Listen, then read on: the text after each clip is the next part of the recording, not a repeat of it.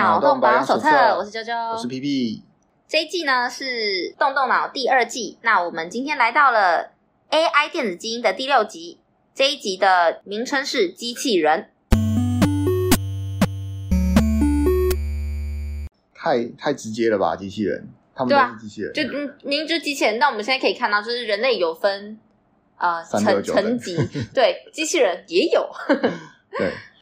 那这一集主要是在讲 AI 学习这一件事情，因为前如果我听前几集的话，大家应该知道，就是它世界观是到处都是机器人，嗯、可是机器人其实也有分，呃，普通的那种机器人就是可能像是什么吸尘器呀、啊、什么的这种嘛，对不对？然后再往上一点点，就是它可能是 你刚刚觉得太低阶了吧？机器对，就最最低阶的，我是我家就有一只机器人，对啊，所以这是最低阶的，它可能会讲话，会说嗨，然后。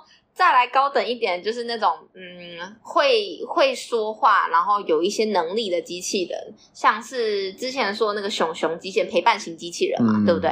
然后或者是学习型机器人也，也应该是说学习型机器人是不是其实跟那个一样啊？跟功能型机器人其实是差不多。就是功能型机器人，其实这些都是功能。就是它如果名字是机器人，它就是功能型机器人。嗯、人形只有人形是 AI，、嗯、只有人形机器人是真正的就是 AI，它会有演算法，它可以有情感，然后像人类一样会变老，会不断的成长，这样。仿生啊，就是它仿生。仿生人，对。仿生人。那这一集呢，就在讲这个 AI 学习的部分。其实也不一定是 AI 学习，就是它它有一些学习能力。这一集有两个小故事哦，对，这集有两个小故事。那第一个小故事呢，是学习机器人叫做记得住君，记得住，他就是姓记名得住，记名得住，家住北京城。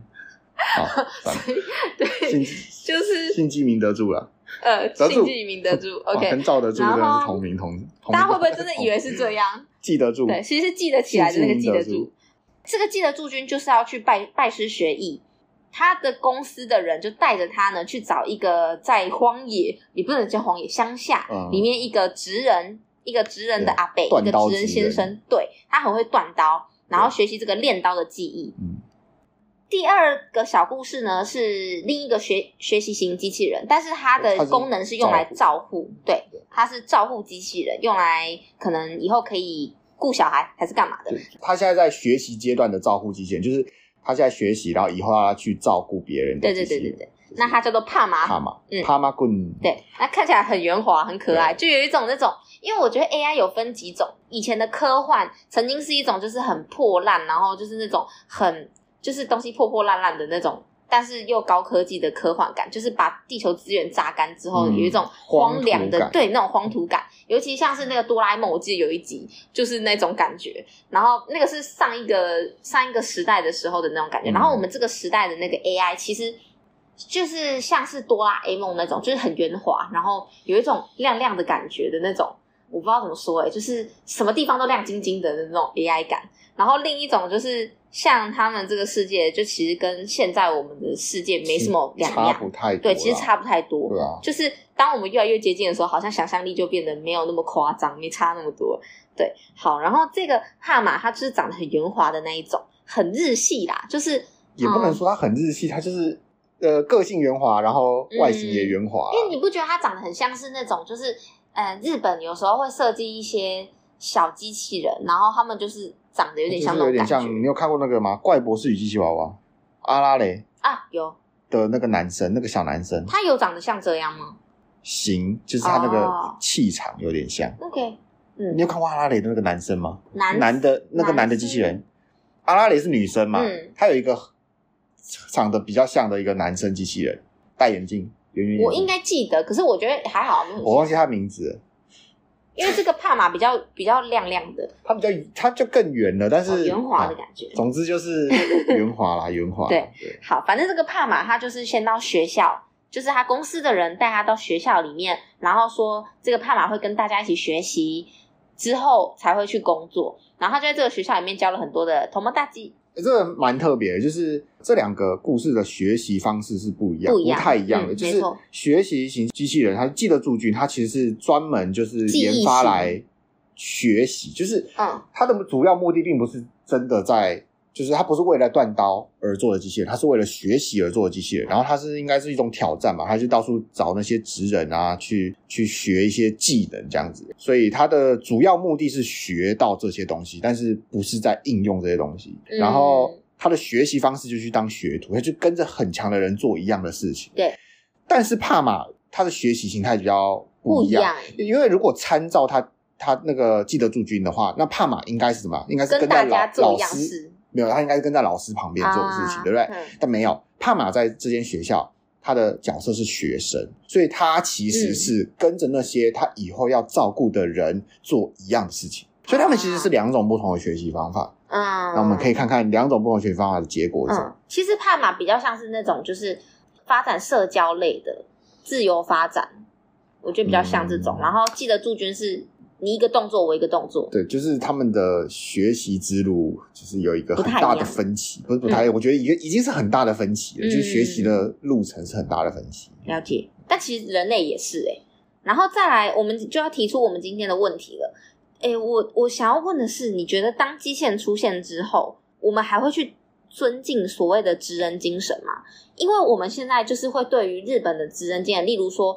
一辈子都在捏寿司，不断的精进这门技术，嗯、然后把它做到最顶尖的样子。嗯、像是这个职人精神，其实就是从日本来的。嗯、那大家一定听过一句话叫做“一生悬命”，之前很很、嗯、很流行，现在比较还好了。他就是怎么样，一辈子只做一件事，然后把这件事情做精做细做到极致，然后你不会见异思迁。它是一种很执着的精神跟很敬业的精神。那其实我们会蛮尊敬这种类似这种精神的，但是现在其实我们。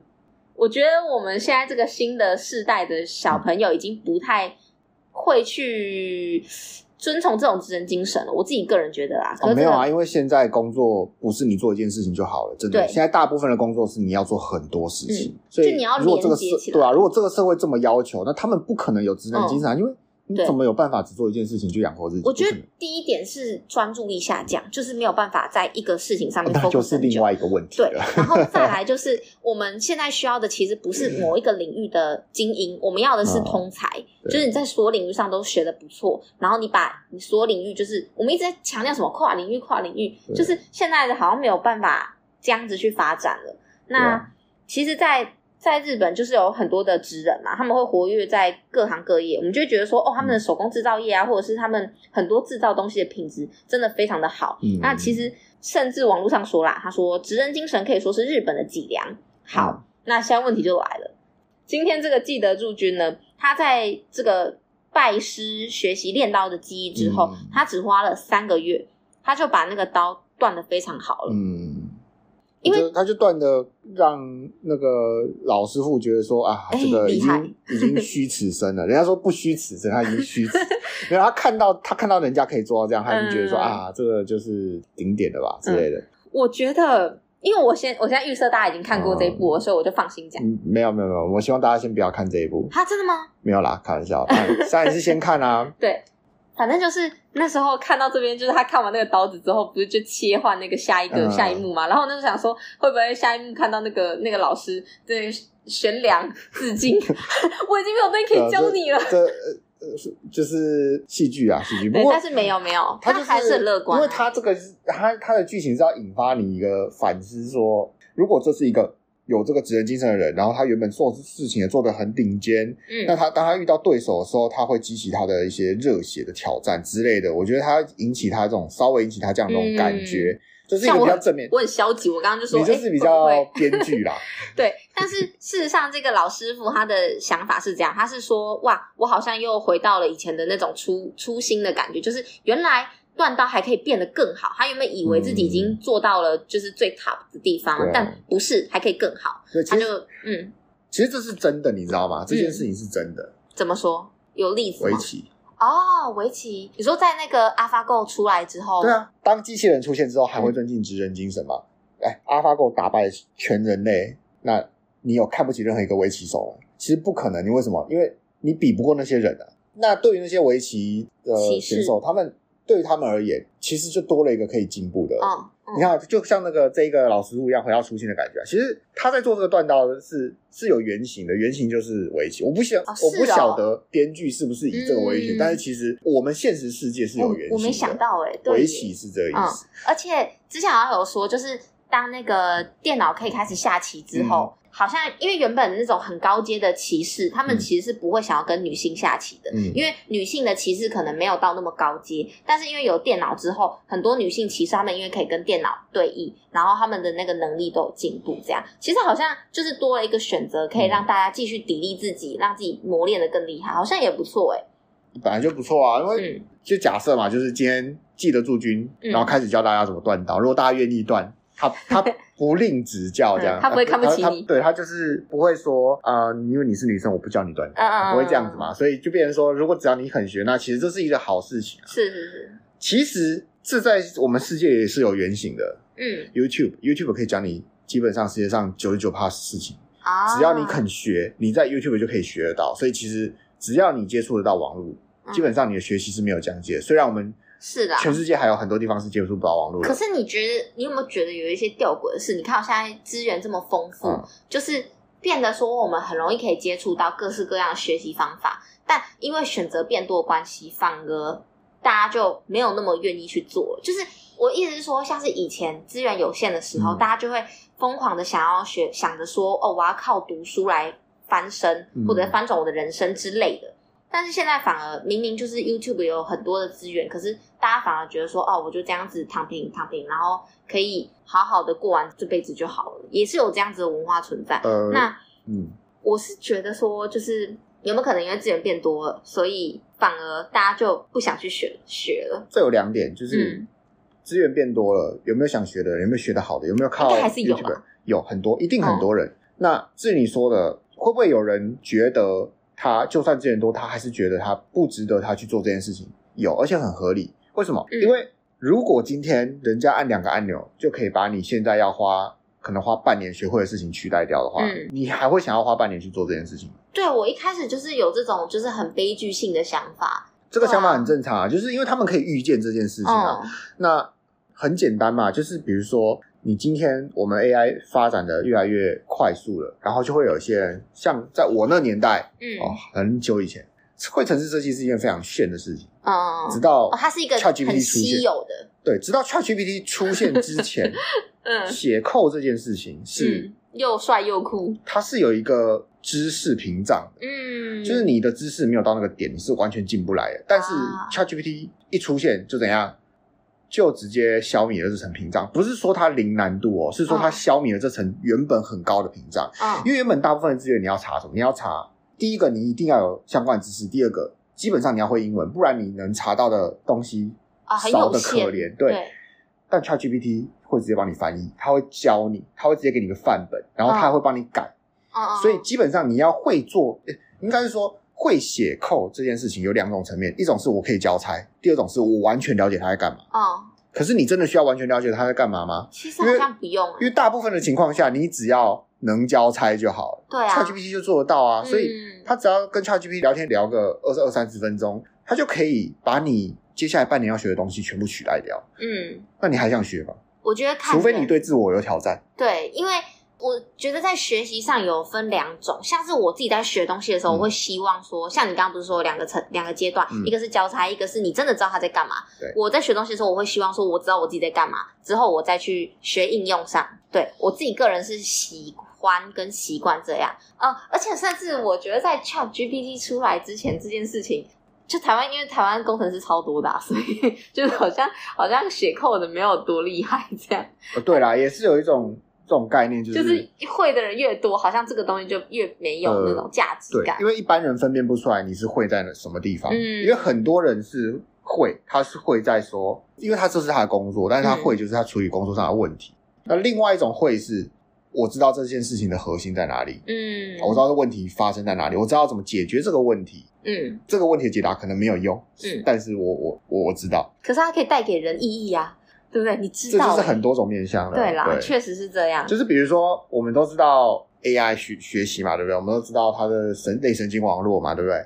但你需要知道它怎么运作才能踏进 AI 领域吗？不用，不用啊、你根本就不用，你只要会打字，你就可以 涉及这个领域了。嗯、为什么？你只要跟 ChatGPT 聊天，你就在这领域里面了。是是是。所以需要了解到这么深嘛？我们说会 AI 的人有两种，就分成两种，就直接粗略分成两种，是会跟 AI 沟通的人，跟我了解 AI 到底在干嘛。嗯，哎，会跟 AI 公司沟通门槛不低呢。可是跟 ChatGPT 聊天很简单吧？嗨。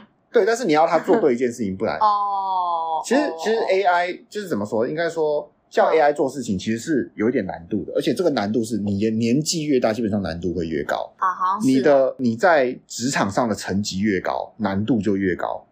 为什么？因为 AI 它需要你精确的描述问题的点跟解决的方向。你年纪越大，你职场的地位越高，基本上你下达的指令基本上都是越模糊的。嗯，啊，我个人的偏见。你是说，像是这个，我觉得不太好。你再试一个，就是发一个来给我看看。对，就是发一个设计说，哦，我我需要明亮一点的黑色。What the fuck？OK，okay, 对啊，就就就是这样子啊。所以它其实是有挑战性的。那但是你要会这个，你真的不用去了解到说什么类神经网络怎么运作。但如果你们有有人有兴趣有这个学习的动力的话呢？零九叉叉叉，没有，我们就提供一个小连接，做一个，我们用 Google Collaborate 示范一下，就是小小让大家帮他科普一下啊。这个连接附在片尾。好，所以变成说，一些人会觉得说，他这是挑战，他要去学嘛。是。那另外一部分，因为他预知了说，这是会被取代的。对。对呀。所以很合理，非常的合，这个真的是非常合理。你看哦，今天这件事情不用在机器人出来之前。我们应该很常听到那种故事，类似，例如说学钢琴，好，我们讲学钢琴。嗯、我先开始学的，然后因为我觉得钢琴很棒，我就介绍给我朋友，跟他说钢琴很好玩，你来试试看，嗯、然后教他，然后带他一起练习，这样子、嗯、让他来我家练习。结果练了几个月之后，我发现，Oh my god，他神童，他超强。嗯直接开始不想要学那个钢琴，然后这个学钢琴可以替换成什么跳舞啊、跳芭蕾啊，你这个又是另外一个画画另外一个层面、啊哦、这个比较像是我们之前，比较像是我们之前讲过那个跑步的那个极限。啊、对，应该是说他们是直接取取代掉我们学习的这个步骤的时候，哦、会发生的结果就是大家会开始预见到说，我不用学了，因为我只要会用就好了，嗯，对吧？对，确实是这样。对。但是，欸，其实很多人忽略一件事情，就是要会用也是要学的。嗯，只是学的东西变得不一样了。对，你是换另外方法，就是比如说，你会开车门吗？呃，不见得。如果如果你够有钱，你可能会开车门。但是如果你可能你没有这么有钱的话，有些车门你是打不开的。哦，对，因为我曾经遇过，我不会开车门。你是像特斯拉吗？特斯拉是其中一种，因为我从来没有碰过科特斯拉。我上次看到我傻眼诶，我想哦，特斯拉可以做出这么多神秘的事情。但是其实不用到特斯拉，因为现在的车门越做越炫了，不用到特斯拉，就是。就算是不是这种品牌，就是大家常见的品牌，BMW 也会把车门做得很难开，很难开，不是很难开，就是你没办法一秒钟就把车门打开，你一定要稍微观察一下，然后说说哦哦，我要这样开。而且我跟你说，因为你看大家这样听就可以知道说，哦，我就是那个没有没有车的可怜人。所以你看，我们这种时候，我们这种人就要怎么样，你知道吗？先观察一下，先看一下别人怎么开，然后就啊假装会，然后这样。所以我们我们这时候就要就要事先用 Uber 先叫 特斯拉过来。先试试看，下次你就可以装逼了。先试试看。你让我想到那个，之前不是有超多那种抖音干片之类的，然后他就是有人在那个跑车前面拍照，然后他就他就走过去，然后帮他们拍照，然后就要装逼，就直接走进那个驾驶座，然后驾驶座其实明明就有人，然后他就硬要塞进去，然后说请坐一下，有点像那种感觉，就是装逼这样，啊、就是装，对啊，所以所以使用也是要学习的啦，嗯、所以变成说大家可能未来学习方法变成使用，嗯。对，变成怎么灵活运用这些东西？对，就是可能就变成说，比如说我们以前会啊，不用说以前，我们学习的进程就是，可能我们小学、国中、高中学的是数学基本的运算。对，可是运算以后变得不重要了。可是大学以后你可以用计算机，为什么？对啊，因为你知道了。对，因为你接下来要学的是怎么用它的计算机解决更难的问题。对，对，就类似这种感觉，就是类似这种感觉，哦、这是一种其中一种方向。就是比如说在学术方面是一种方向，嗯、那比如说你刚刚说的钢琴那种感觉，比如说，或者是说记忆类，它就是另外一个方向，嗯、它就是偏向艺术发展，哦，对吧？比如说当当 AI 会写笑话了，它单口喜剧讲稿写的比人类还好，好一百倍的时候。超幽默，幽默值调到一百趴。对，那这个时候就变成说，原本做单口喜剧这些人，就是升华到更艺术的层次。哎、欸，而且他们还不会有种族歧视的问题。哎、欸，还是他们可以开种族玩笑，就是开 AI 自己的玩笑。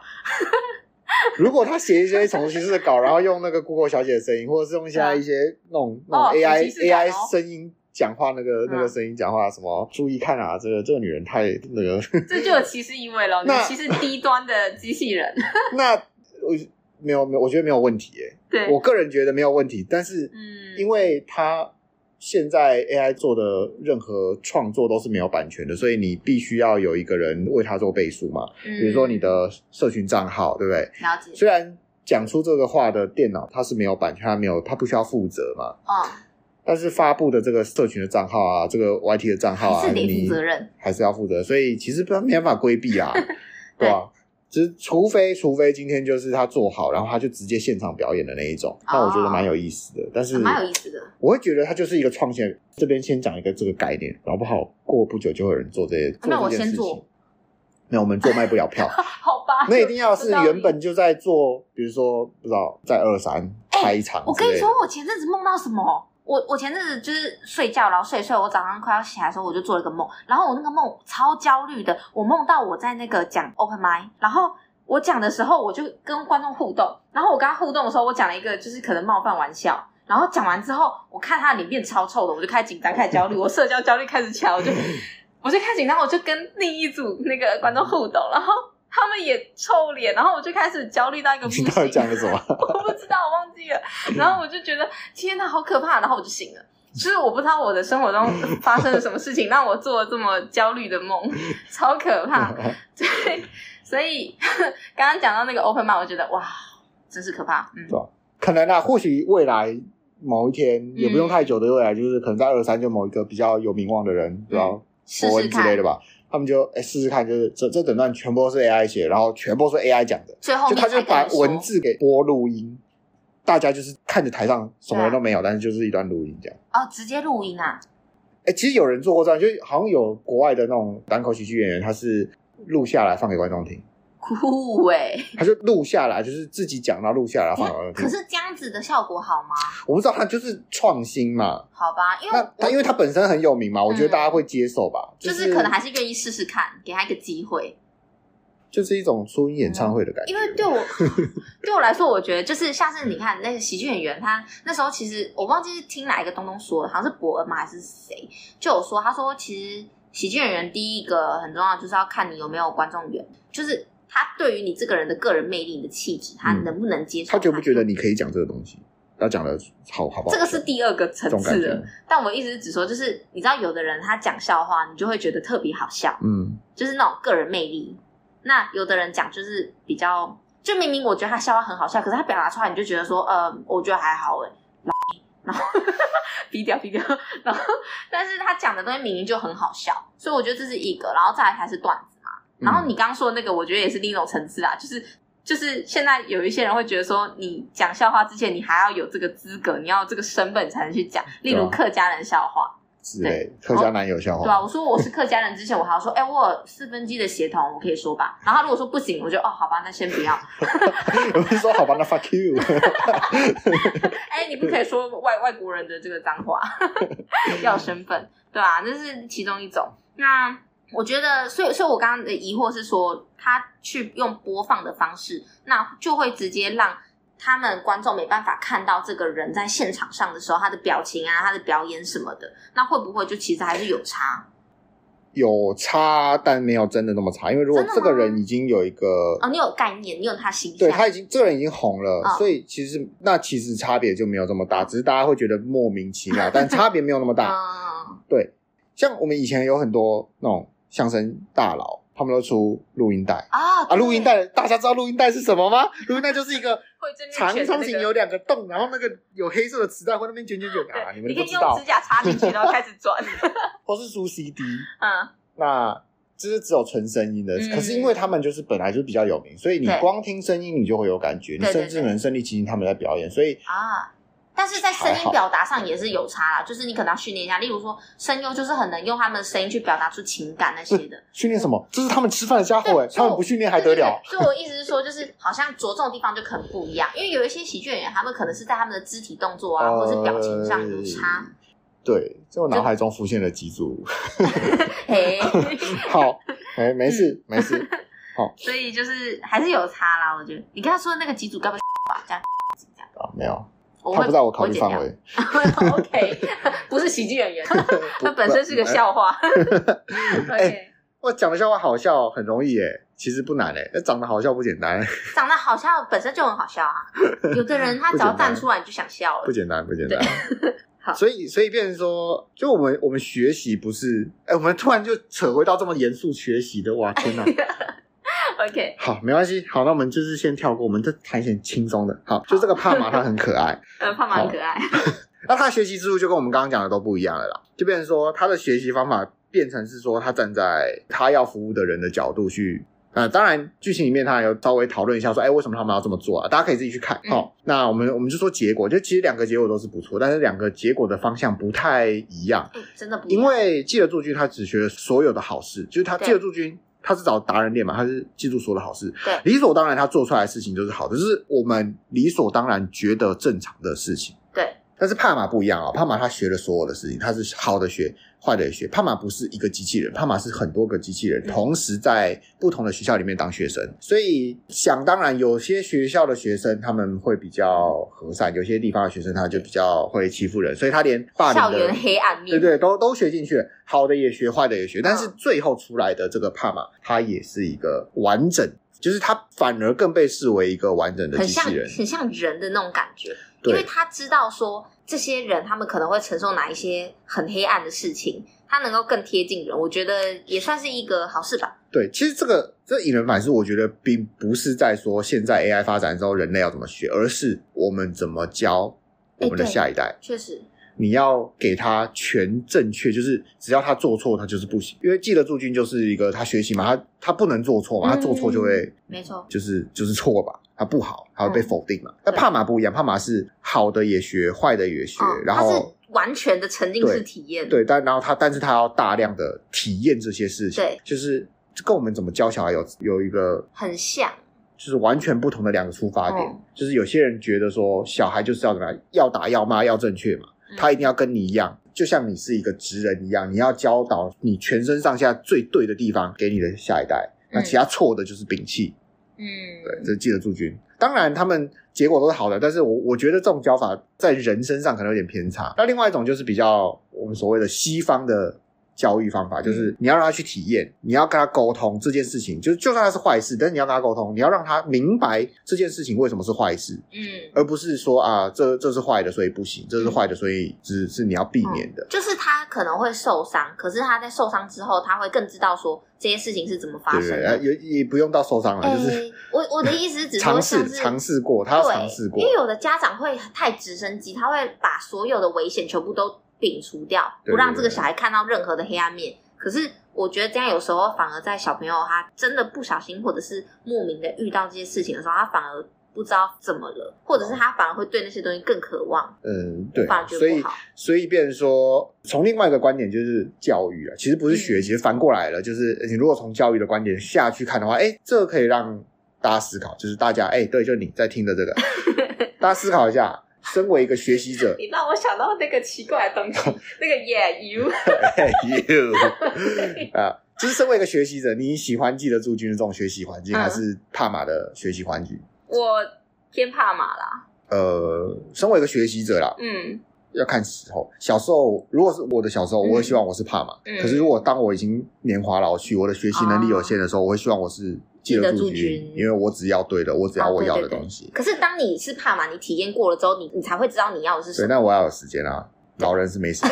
不是不是，我意思说你小时候已经 得对啊，小时候对对，所以小时候可以。那长大之后学习到的是技能啊，所以技能的话，我可能就不太一样。是啊是。那反过来说，当你是教育者的时候，你会希望是你你是以教记得驻军的方式在教，还是你在教帕玛的方式在教？我以前你会怎么使用呢？觉得帕。这是留给大家的作业，啊、就是思考一下，你是学习者的时候，你你希望怎么学习？那你是教育者的时候，你又希望怎么教呢？嗯，哎、欸，我觉得要站在两个不同的立场的时候，你会发现好像有一点不一样。我个人而言，我是觉得蛮相似的啦。不过，身为教育者，我自己个人，我个人我会觉得说，我因为我学习我会挑嘛，我会说我真的想学，我要快速学习，我会当记得住军。而当我身为教育者的时候，我会认为我希望的教育方法是帕玛。帕玛，除非这个人有特别跟我提点过，就是说，比如说他这个学期上一次微积分考试不及格，然后他只剩下他期末考试他一定要高分的，但是现在已经剩下大概两个礼拜了。嗯。那就直接让他记得住了。嗯，用打的让他记住啊？有没有效？非常有效，超级有效！拜托，记得住的方法超级有效啊！就是这这种教育当然是一定超级有效的。是啊，完美复制。对啊，所以我我个人是这样，我个人也是差不多，就是我个人学习这跟教育是差不多的。嗯，对啊。那如果之间有鸿沟的话，就可以想看这个鸿沟哪里来的，会很有趣。对啊，如果你跟你的学习者有鸿沟，或者是你跟你的教育者，但现在在听的人应该没有什么人是你的教育者。有也是你的主管，但是我跟你讲，跟主管谈这些没有用啦。向上管理呀、啊，领到薪水就好了，不要计较这些。所以，所以如果你跟你的学习者有鸿沟的话，不妨好好思考一下。不管是你的小孩，不管是你现在是老师，你现在是你现在是补习班老师，你是托儿托婴，你可以思考一下。嗯，你可以换一下方法嘛，对不对？或者尝试一下不同的方法，对不对？对吧？就想看喽。那我们今天的节目就先到这边喽，感谢大家的收听，谢谢大家。谢谢大家。